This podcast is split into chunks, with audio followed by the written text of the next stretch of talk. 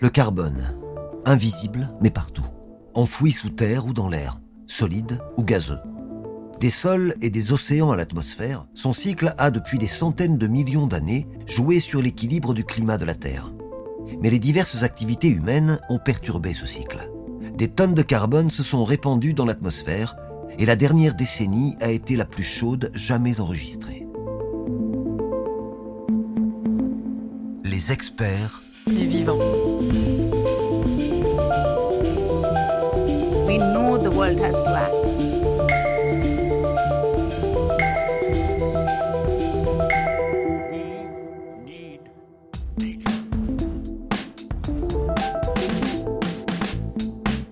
La France s'est fixé un objectif de neutralité carbone d'ici 2050, c'est-à-dire réduire au maximum nos émissions de gaz à effet de serre, et les émissions restantes devront être compensées par leur équivalent en carbone dans le sol. Elle a été rejointe par l'Union européenne, qui s'est engagée à être le premier continent à atteindre cet objectif. Alors oui, c'est dans 30 ans. Mais pour obtenir cette équation réciproque, il faut pouvoir additionner plusieurs leviers capables de réduire notre impact sur le climat. On sait qu'à l'échelle du monde, l'agriculture est fortement émettrice, car responsable de près d'un quart des émissions de gaz à effet de serre. Il s'agit principalement du méthane, émis par la digestion des ruminants, du protoxyde d'azote, avec l'utilisation de fertilisants chimiques, et du dioxyde de carbone, libéré par le retournement des terres. Mais si l'agriculture est une partie du problème, elle en est aussi la solution. En changeant ses pratiques, elle peut réduire son impact sur le climat mais aussi capter le carbone présent dans l'atmosphère grâce à ces sols qui, comme les océans et les forêts, constituent de véritables puits de carbone naturels. Bonjour, comment allez-vous? Claudine Fouchereau est ingénieure agronome. Elle dirige le programme Agriculture et Forêt à l'Institut économique pour le climat. Il y a deux grands objectifs pour le secteur euh, agricole. Il y a d'une part divisé par deux les émissions du secteur agricole, donc qui sont les émissions de méthane et de protoxyde d'azote, et d'autre part euh, de euh, renverser en fait la tendance de stockage du carbone dans les sols. Pour l'instant, les sols agricoles sont émetteurs nets. C'est principalement dû au fait qu'on retourne les prairies, qu'on laboure les sols, et ça, ça aère les sols, ça accélère la minéralisation de la matière organique. donc en fait, cette matière organique est transformée en CO2 qui est rejeté dans l'atmosphère et qui fait que les sols agricoles sont émetteurs nets de CO2. Et c'est cette tendance-là, en fait, qu'il faut inverser pour qu'ils soient euh, stockeurs nets, que la matière organique euh, soit davantage euh, apportée dans les sols et que cette matière organique reste, en fait, dans, dans les sols. Pour comprendre comment l'agriculture peut inverser cette tendance, il est important d'expliquer le rôle du sol dans la séquestration du carbone. Nous avons interrogé un biologiste, il s'appelle Marc-André Sellos, il est professeur au Muséum d'histoire naturelle, c'est un spécialiste du sol.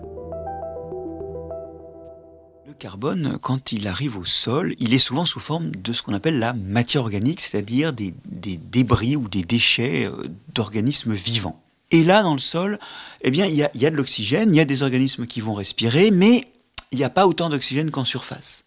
Et donc, comme il n'y a pas autant d'oxygène qu'en surface, cette matière organique, elle va certes être recyclée, elle va être respirée, ce qui va redonner du CO2 qui va repartir dans l'air, mais lentement.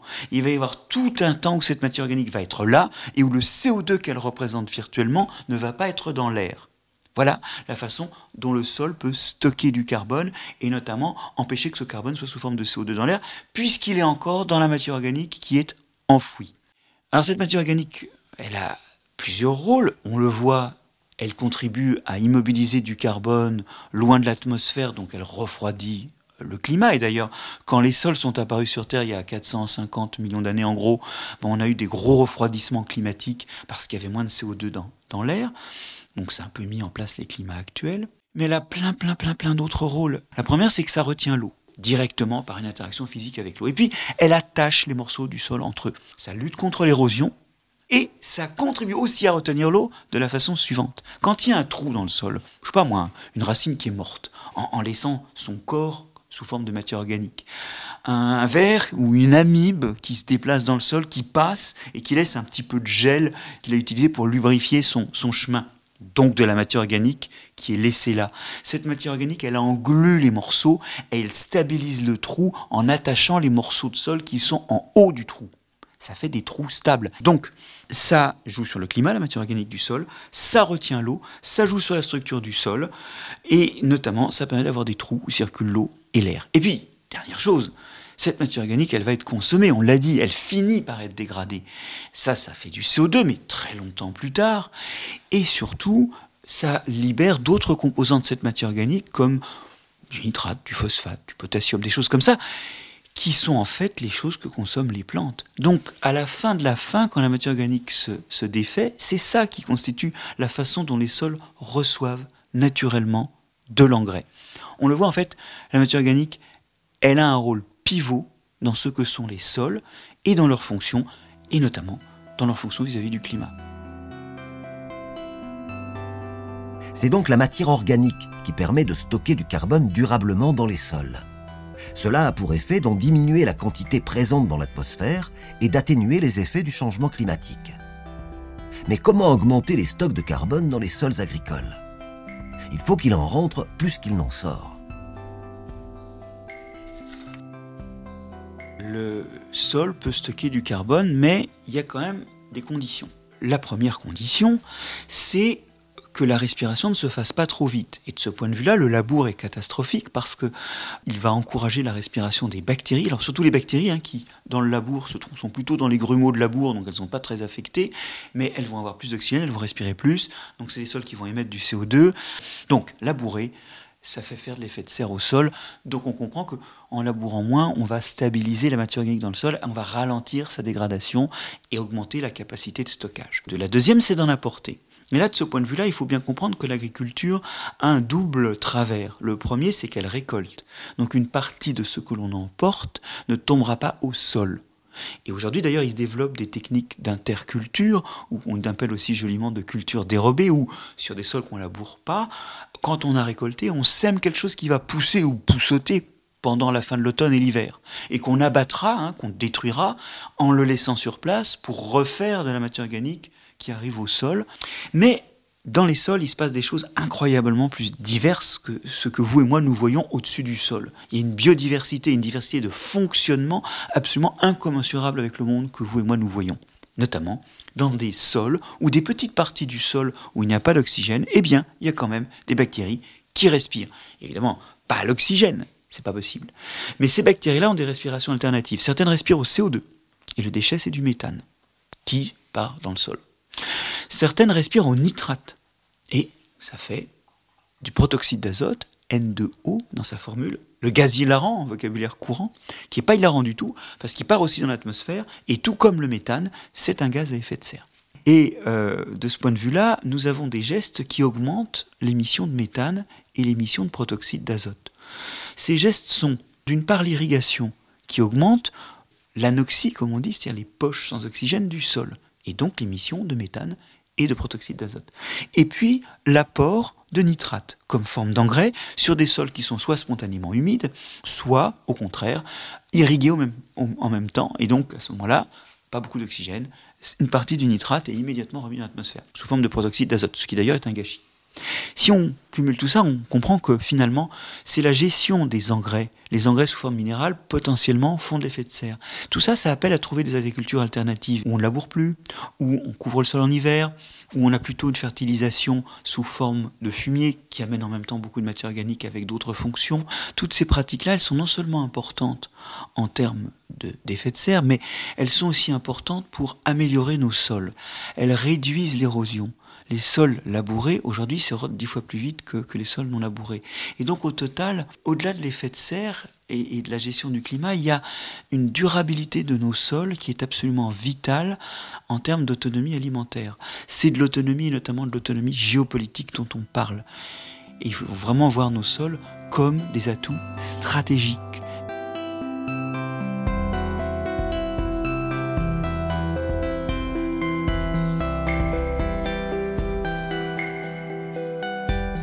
Le sol agricole est donc un maillon essentiel pour stocker le carbone. C'est aussi un atout stratégique qu'il faut préserver pour garantir notre souveraineté alimentaire.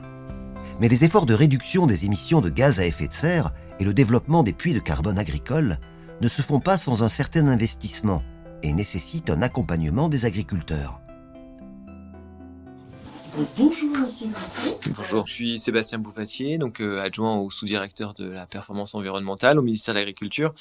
Et donc euh, la sous-direction s'occupe des sujets euh, agriculture-environnement, donc tous les compartiments de l'environnement, donc que ce soit le sol, l'eau, l'air, le changement climatique, la biodiversité. Donc l'ensemble de ces sujets pour essayer d'accompagner les agriculteurs dans leur pratique, dans l'évolution de leur pratique, pour qu'elles soient plus respectueuses, plus en faveur de, de l'environnement. je pense que le principal outil ou le premier outil dont on dispose c'est naturellement la PAC, la politique agricole commune, qui est notre principal outil financier euh, d'accompagnement euh, de l'agriculture. Et euh, donc il y a une nouvelle programmation de la PAC pour la période 2023-2027 qui introduit un certain nombre de nouveautés en la matière. tout d'abord ce qu'on appelle la conditionnalité, donc c'est-à-dire les conditions minimales que doivent respecter tous les agriculteurs pour bénéficier des aides de la PAC. Et donc là, ces exigences, elles sont renforcées euh, à compter euh, de 2023, euh, notamment pour les prairies, préservation des prairies, pour les infrastructures écologiques, c'est-à-dire par exemple les haies. Donc un certain nombre de, de, de, conditions minimales qui sont renforcées. On a aussi l'introduction de nouveaux dispositifs. On a ce qu'on appelle les éco-régimes, donc un nouvel instrument qui va accompagner les agriculteurs dans l'évolution de leurs pratiques. Donc s'agissant des pratiques, ça peut être par exemple le fait de, maintenir euh, ou de préserver des prairies permanentes euh, qui constituent des stocks de carbone importants euh, qu'on souhaite préserver. On a aussi la promotion des légumineuses, des protéines végétales plus globalement. Donc un ensemble comme ça de nouveaux dispositifs ou de dispositifs qui sont renforcés et qui vont permettre de mieux accompagner les agriculteurs dans leur transition en faveur du climat. Dans le cadre de France Relance, euh, on a essayé euh, d'utiliser et de mobiliser l'ensemble des leviers qui sont disponibles pour les agriculteurs pour agir en faveur du climat, euh, qu'il s'agisse de leviers qui relèvent de ce qu'on appelle l'agroécologie ou de leviers qui relèvent d'une approche plus technologique du problème. Ce qu'on a surtout voulu faire, c'est accompagner les investissements. Alors, en, en premier lieu, il s'agit déjà de savoir qu'est-ce qu'on doit faire euh, et donc, euh, on a mis en place ce qu'on appelle donc des bons diagnostics carbone, donc euh, un dispositif qui permet aux agriculteurs de faire un diagnostic à l'échelle de l'ensemble de leur exploitation, de leurs émissions, de leur potentiel de stockage de carbone, et puis d'identifier les, les, leviers qu'ils peuvent mobiliser sur leur exploitation pour agir en faveur du climat. Et ensuite, bénéficier d'un conseil pour mettre en œuvre ce, ce type d'action. Partons à présent à Lusanger, en Loire-Atlantique. Benoît Gavalan est éleveur en production laitière et viande bovine. Il a fait son diagnostic carbone, un audit qui lui a permis d'identifier trois leviers d'action pour réduire ses émissions de gaz à effet de serre et séquestrer du carbone dans ses sols. La restitution du diagnostic se fait en papier ou en dématérialisé, on peut le recevoir euh, par mail et donc euh, on a un dossier euh, qui donne après le diagnostic de l'exploitation avec dans le bilan la partie stockage et la partie émission. Et donc euh, un petit récapitulatif sur euh, les objectifs de, l'exploitation en fonction de ce qu'on a mis euh, en priorité. Moi j'avais mis trois, plans d'action. La valorisation des, engrais de ferme, des, effluents, les consommations de, de, concentrés justement avec les différentes associations de graminées légumineuses dans les cultures fourragères pour réduire l'achat de correcteurs azotés. Et puis forcément euh, l'amélioration de la productivité puisque euh, il faut pour que ça pour que ça fonctionne, il faut absolument aussi maintenir euh, la productivité sur sur l'exploitation pour que tout ça reste cohérent. Un des systèmes que je voulais que je voulais revoir aussi, c'était la partie épandage des effluents, notamment les lisiers. Donc moi et aussi mes collègues de Cumin, on était soucieux justement pour la partie agronomique d'avoir un système qui permettait d'avoir une meilleure efficacité de l'utilisation du, du, lisier. Donc euh, du coup, en Cuma, on a investi dans une tonne à lisier avec un enfouisseur qui permet d'avoir directement euh, l'épandage du lisier euh, au plus près du sol, même directement dans le sol, plutôt que d'avoir le système traditionnel avec la queue de carpe où il peut y avoir plus de volatilité des éléments fertilisants. Donc c'est un investissement qu'on a fait il y a deux ans de ça et qu'on a mutualisé parce que d'autres agriculteurs euh, comme moi euh, dans, les environs étaient, euh, étaient, soucieux de ça aussi, étaient intéressés par, par la méthode. Moi, ma, ma vraie motivation, je l'ai trouvée justement parce que j'ai une exploitation qui, sur le papier, est intensive parce que j'ai beaucoup d'animaux, j'ai 250 animaux en permanence sur mon exploitation, sur mes 115 hectares de SAU. Donc d'un point de vue sociétal, je pense que c'est quelque chose qui pourrait être remis en cause. Mais je sais aussi que dans mes pratiques, je suis relativement raisonnable et raisonné. Et donc j'avais besoin de quelque chose qui me permettait euh, justement d'avoir euh, des éléments pour euh, faire en sorte que les gens puissent comprendre pourquoi est-ce que j'aurais raison finalement sur mon exploitation d'avoir ces pratiques-là. Parce qu'en fonction de mes objectifs, quels qu'ils soient, que ce soit de temps de travail, des objectifs techniques, des objectifs économiques, et forcément des objectifs environnementaux aussi, et des objectifs aussi de plus en plus sociétaux, eh ben, aujourd'hui, j'ai un outil qui me permet justement de montrer aux gens euh, pourquoi, en travaillant sur mon exploitation, eh bien, je suis cohérent dans la façon de, de mener mon système. Une fois l'étape du diagnostic passée, l'agriculteur peut s'engager dans le label bas carbone pour financer son projet de réduction d'émissions de gaz à effet de serre et de stockage de carbone. Ce dispositif va lui permettre de générer des crédits carbone et ces crédits carbone pourront être achetés par des entreprises ou des collectivités locales qui souhaitent compenser leurs émissions incompressibles de gaz à effet de serre. Le label bas carbone, donc c'est un cadre de certification euh, qui permet de reconnaître à la fois des, réductions d'émissions de gaz à effet de serre et puis euh, le stockage de carbone à travers des projets qui sont euh, mis en place donc par différents acteurs économiques et donc pour ce qui nous concerne à la fois des agriculteurs et puis des forestiers. L'idée c'est euh, que euh, à travers ce dispositif que les efforts qui sont faits par les agriculteurs et les forestiers puissent être reconnus, identifiés et valorisés aussi économiquement, puisqu'il s'agit après de pouvoir émettre ce qu'on appelle un peu des crédits carbone euh, qui puissent être vendus et donc apporter aussi et contribuer au financement plutôt de, la transition euh, et des actions qui sont mises en place par les agriculteurs. Marie-Thérèse Bonneau est agricultrice et présidente de l'association France Carbone Agri. Cette association fait l'interface entre les agriculteurs et les acheteurs de crédits carbone. Son objectif Rendre les démarches plus simples pour les agriculteurs. est née euh, cette association et quel est son objectif? Son objectif, ça a été de valoriser euh, la transition euh, bas carbone des fermes par des crédits carbone labellisés par les pouvoirs publics. Été ça l'objectif. Et pourquoi créer une association à cette, à cette fin? C'est parce qu'en fait, l'agriculteur qui fait son diagnostic et qui identifie que grâce à son plan carbone, il va pouvoir faire un gain de 300, de 400, de 500 tonnes de carbone eh ben, il peut pas mettre une pancarte au bout de sa ferme en disant je vends 500 tonnes de carbone. Ça fonctionne pas comme ça. L'association, elle sert d'interface entre l'agriculteur, l'acheteur potentiel de crédit carbone, qui parfois d'ailleurs achète des crédits carbone euh, dans d'autres pays du monde, et euh, nous, on intervient pour communiquer auprès des, acheteurs de crédit carbone. Euh, attention, il y a du crédit carbone français euh, en local, tout près de chez vous, qui vous permettra de pouvoir valoriser autre chose d'ailleurs que la transition bas carbone, mais le lien social, le fait que vous connaissiez les agriculteurs qui sont autour de votre outil de production. Enfin, il y a tout ça. Et pour permettre ça, on a fonctionné en ce qu'on appelle en appel à projet, c'est-à-dire qu'on attend que les agriculteurs se mettent en collectif et nous disent bah, on est un collectif de 4, on a un collectif de 25 agriculteurs et nous 4 nous proposons 1000 euh, tonnes, nous 25 nous proposons 3000, 15 000 tonnes et euh, l'association elle dit bon eh bien moi je vais chercher les clients qui correspondent à ce que vous vous mettez sur le marché. C'est une vraie plateforme d'interface en fait.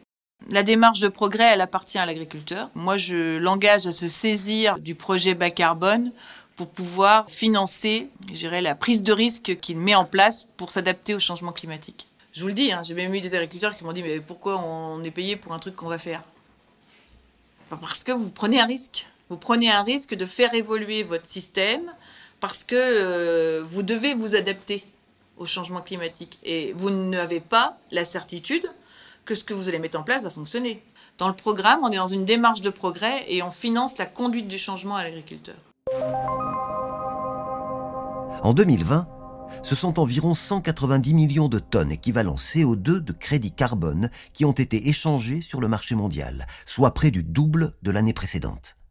Et les prévisions suivent cette tendance.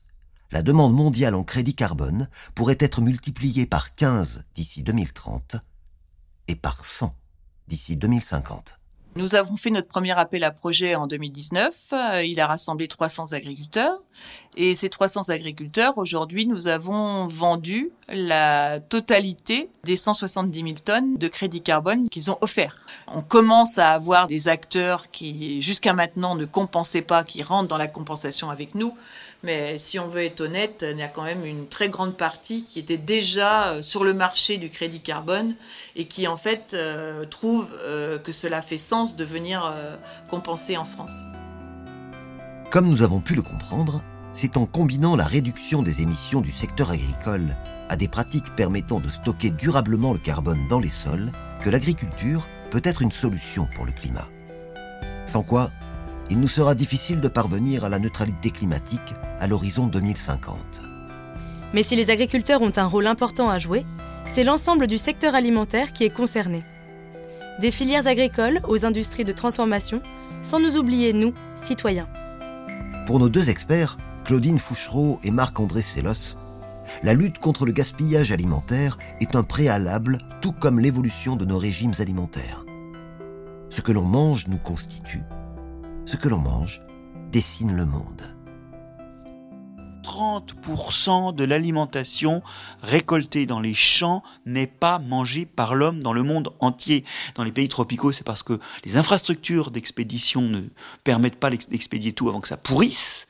Mais chez nous, c'est dans nos frigos, dans nos supermarchés que ça pourrit. C'est les restes des assiettes à la cantine. Et ça, diantre. C'est quand même plus facile à gérer. Donc on a ce 30% de marge qu'on peut très facilement en Occident gérer. Les consommateurs, via l'alimentation, c'est 90% du revenu du système agricole. Et donc, on comprend bien que euh, si les consommateurs ne changent pas leur consommation, euh, le système restera verrouillé et euh, on n'arrivera pas à atteindre les objectifs environnementaux. Donc, il faut aussi développer des incitations, des politiques publiques, de la formation, de la communication qui vont inciter les consommateurs à manger davantage de légumineuses et moins de, de protéines animales.